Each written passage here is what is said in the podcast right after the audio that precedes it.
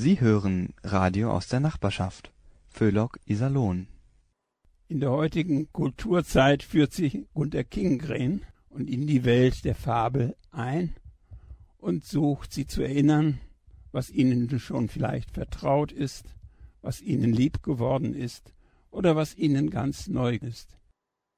Meine Ausführungen über die alten Fabeln, die einst Gültigkeit hatten und noch heute uns lieb und wert sind, begleitet moderner Jazz. Charlotte Kroll übernimmt die technische Begleitung. Sie hören Kulturzeit Iserlohn. Liebe Hörer, vielleicht ergeht es Ihnen auch so wie mir, dass gewisse Geschichten aus unserer Schulzeit noch in uns nachklingen. Und bei mir ist das die Fabel von dem alten Großvater und dem Enkel, eine Fabel, die die Brüder Grimm erzählt haben und die in aller Kürze etwa so lautet. Ein Großvater benimmt sich bei Tisch, dass es ihm oft unmöglich ist, so zu essen wie all die anderen. Seine Augen werden trüb, seine Ohren taub und die Knie zittern ihm. Er kann den Löffel kaum noch halten, verschüttet die Suppe auf dem Tischtuch und es fließt ihm aus dem Mund das, was vom Essen einfach nicht den Hals hinunter will. Mit dem Schüsselchen musste dann dieser Großvater sich in die Ecke am Ofen verziehen, und als er auch dort Malheur mit dem Schüsselchen hatte, war natürlich das Entsetzen groß. Nun aber kommt das Wichtige. Der Enkel macht in aller Heimlichkeit sich daran, ein hölzernes Schüsselchen zu schnitzen und erklärt auf Befragen, daraus sollen Vater und Mutter essen, wenn ich groß bin. Da sahen sich Mann und Frau an, fingen an zu weinen, holten also fort den Großvater an den Tisch und ließen ihn von nun an immer mitessen, sagten auch nicht, wenn er ein wenig verschüttete. Solch eine Geschichte ist eine wunderbare Fabel, denn sie belehrt uns mal ganz offensichtlich, mal durch das Vorbild, und das ist ja hier der Fall. Sie bringt uns zum Nachdenken, sie hat etwas Befreiendes, sie ist straff erzählt, sie passt so wunderbar in diese Zeit der guten Vorsätze am Jahresbeginn. Und diese Geschichte ist mir nie aus dem Sinn gegangen und ich habe mich jedes Mal gefreut, wenn ich ihr wieder begegnet bin und damit auch dem Wesen der Fabel.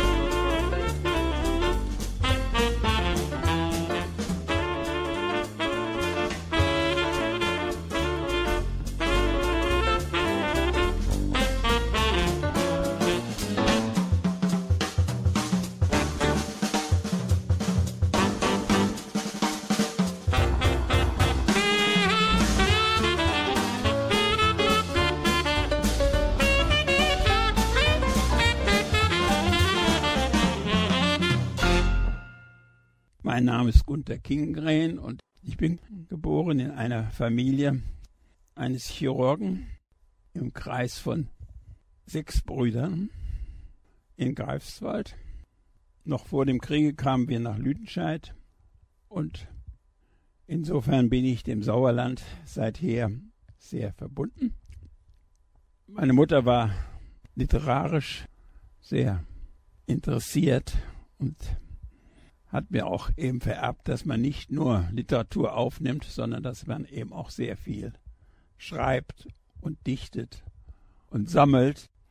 Ich selbst wurde Lehrer für Deutsch, Geschichte und Kunst und bin das am Märkischen Gymnasium in Iserlohn 36 Jahre lang gewesen. Am 4. November 1959 ging ich in das hiesige Kulturamt weil ich sehr enttäuscht war von meinen ersten Erfahrungen in der Schule und erkundigte mich bei einer sehr freundlichen Dame nach dem Leben in der Volkshochschule. Seitdem hat mich die Volkshochschule auch nicht mehr losgelassen. Das war eine Frau Spangenberg, die sagte, wir haben so einen Kurs, Herr Kingren, über Thomas Mann. Da könnten Sie eigentlich gleich einsteigen. Und dann haben wir sechs Monate einen Thomas Mann-Kurs gemacht und ich war, ich war ein sehr gefragter Mann. Deutsch war ja mein Fach und Geschichte und Kunst. Insgesamt bin ich eben sehr spracheninteressiert. Ja, eigentlich in allen Sprachen zu Hause. Auch vor allen Dingen in alten Sprachen. Griechisch, Hebräisch, Arabisch, so dass ich also ein Philologe bin. Durch und durch. Und sonst habe ich ja im Parktheater Isolon diese Einführung gemacht. Mache ich bis heute. 125 Dramen habe ich eingeführt.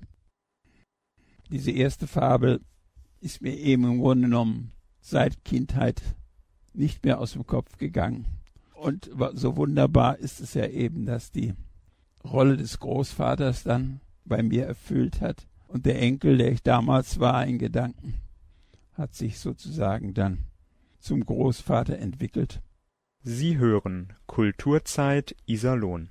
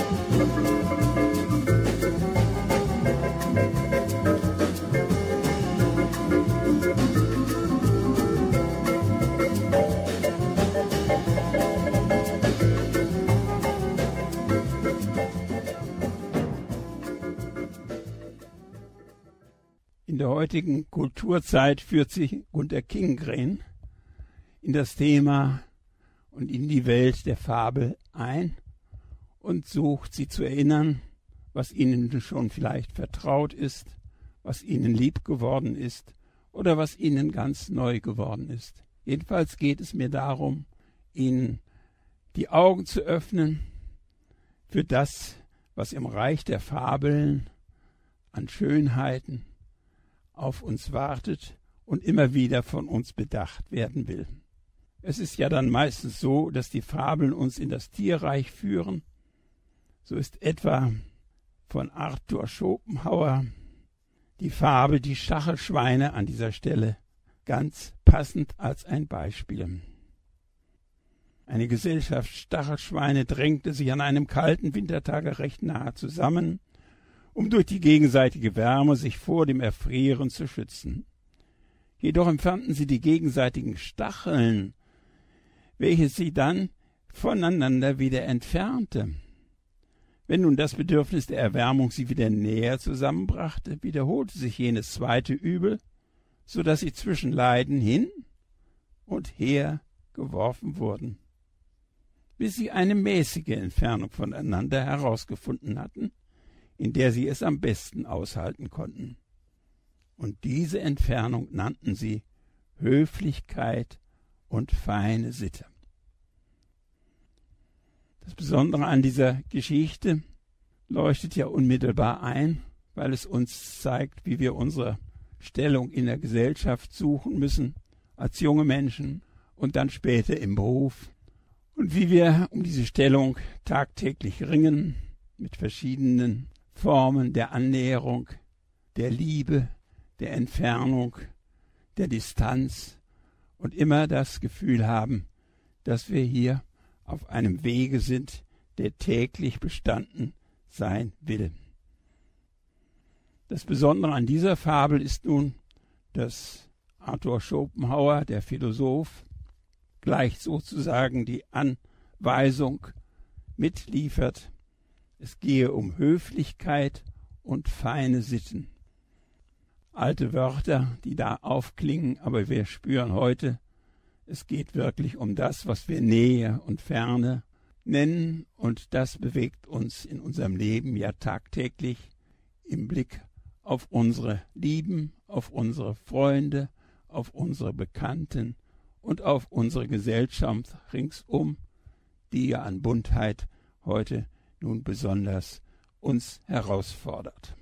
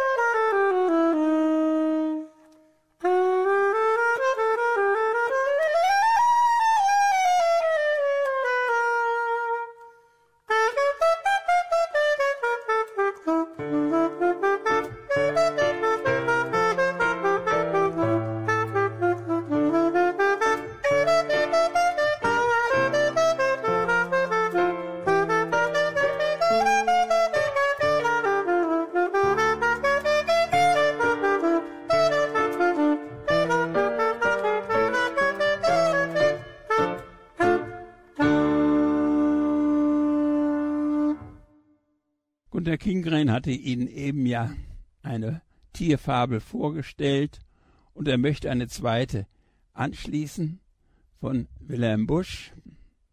Bewaffneter Friede ist sie überschrieben und Sie hören schon heraus, wieder geht es um ein gesellschaftliches Problem und Sie hören vielleicht auch, dass die Aktualität es nahelegt, dieses Erzählstück zu wählen und zu bedenken. Diesmal ist es nicht Prosa, also nicht im reinen Erzählstil geschrieben, sondern in Versen, was natürlich eine besondere Kunst bedeutet und den Künstler herausfordert, aber umso beachtlicher ist sein Werk. Ganz unverhofft an einem Hügel sind sich begegnet Fuchs und Igel.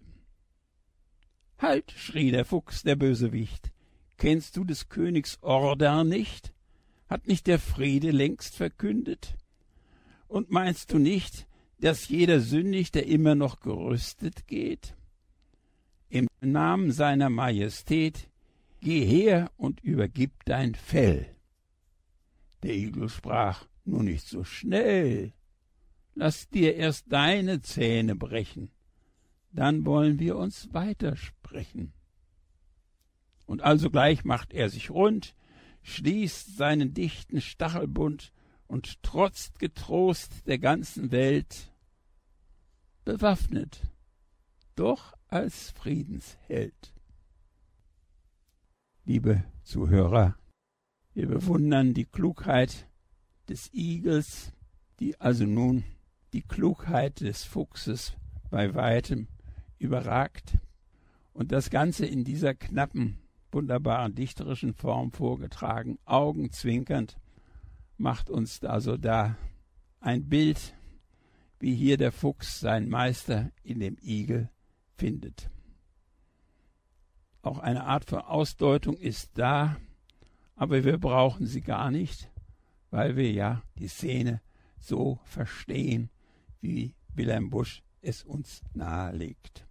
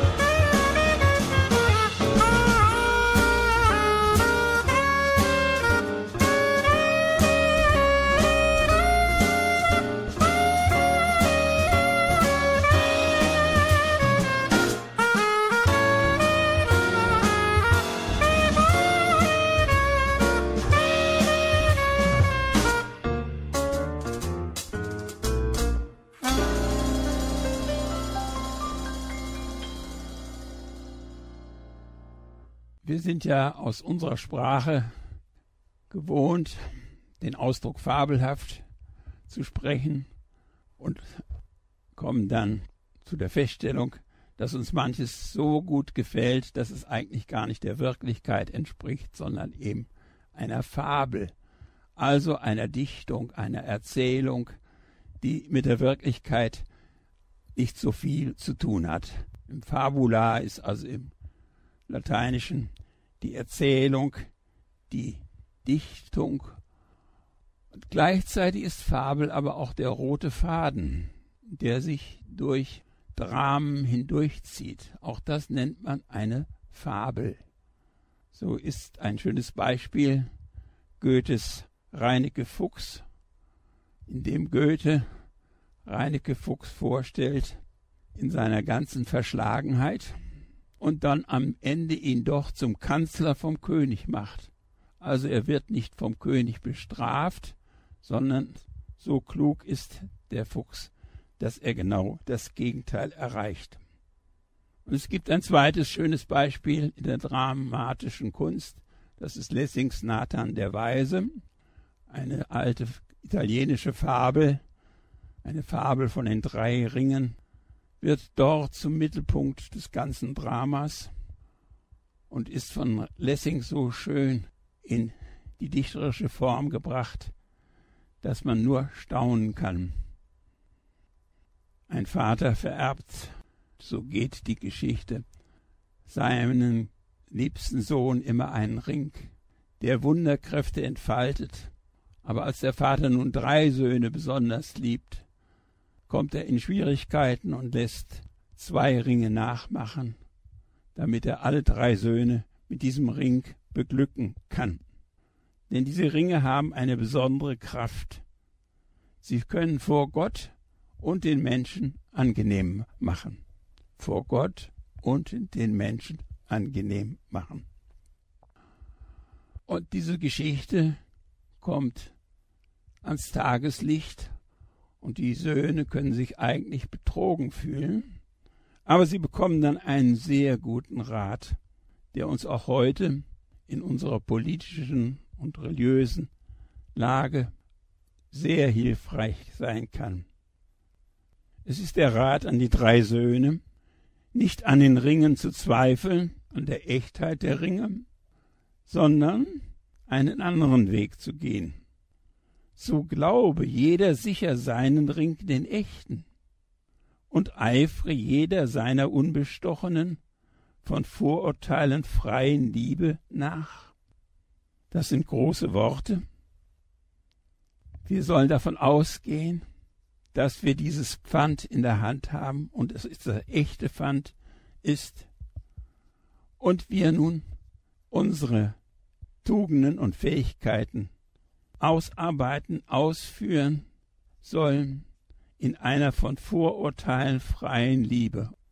Und in einer Zeit, die gerade von Vorurteilen überhäuft ist, tut es gut, diese Mahnung zur freien Liebe zu erfüllen.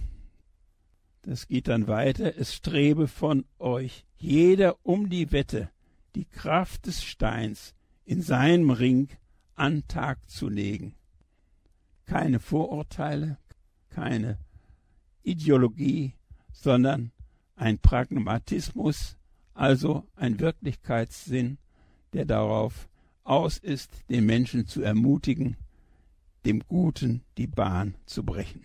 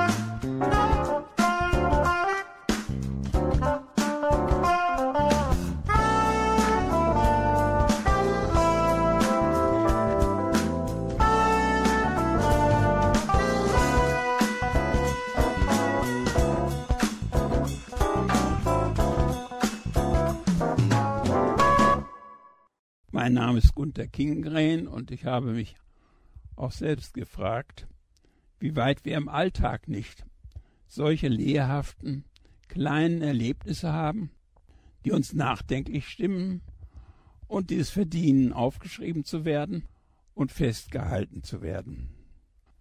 So ging ich also in ein hiesiges Geschäft und wandte mich dort, weil ich etwas nicht fand, an eine Frau und ließ mir von ihr helfen. Sie war auch sehr bemüht, glaubte, sie gehöre zum Geschäft selbst, war aber letzten Endes doch auch eine Kundin. Und dann wollte sie mir gar noch an der Kasse den Vortritt lassen, aber das war mir natürlich viel zu viel. Aber es fügte der Zufall. Mein Dank war ja noch immer nicht recht erfüllt, dass die Frau in der Kasse nun ihre Sachen einsammelte und gar nicht bemerkte, dass durch die offene Tür der Einkaufswagen unabsehbar bergab zur offenen Tür des Geschäftes hinausrollte, über den Bürgersteig hinaus bis zu einem Bauzaun von Karstadt. Und ich konnte nun meine Freiheit nutzen und diesen Einkaufswagen retten und wieder zurückbringen. Und unter der Überschrift ein mitfühlender Einkaufswagen das eben Erlebte erzählen und dem Einkaufswagen, der nun ein lebloses Stück ist, eine Seele verleihen, die mir sozusagen so wunderbar entgegengekommen war. Ein kleiner Zufall, aber für mich eine Anregung, etwas in Form zu bringen und festzuhalten.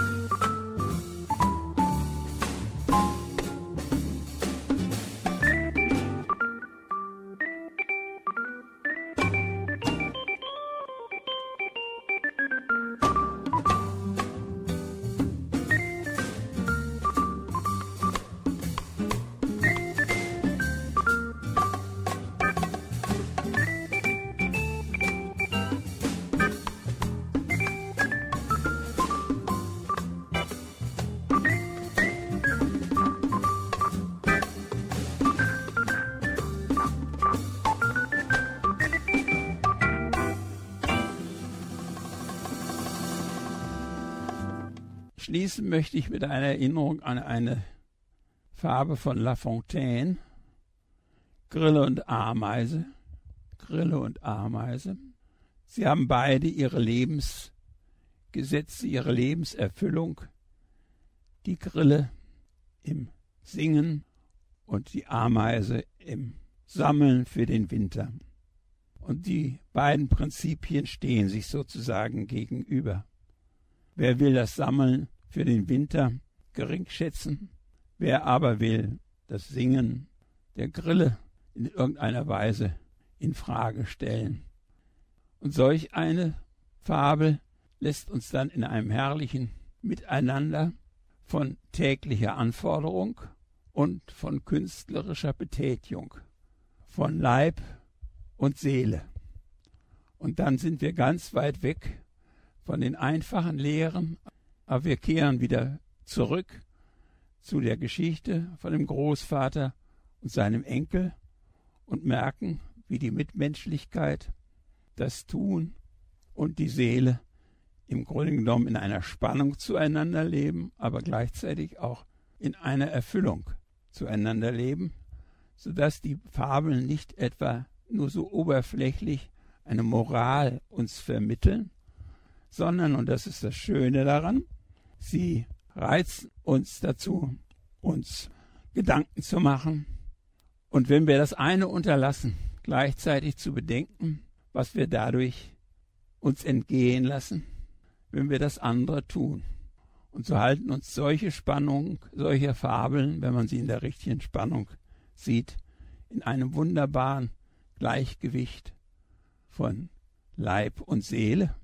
Und darauf sollte man immer einmal wieder zurückkommen und mit der Betrachtung über die Fabeln und ihre Aussagekraft verabschiedet sich Gunter Kingren von Ihnen, liebe Zuhörer der Kulturzeit.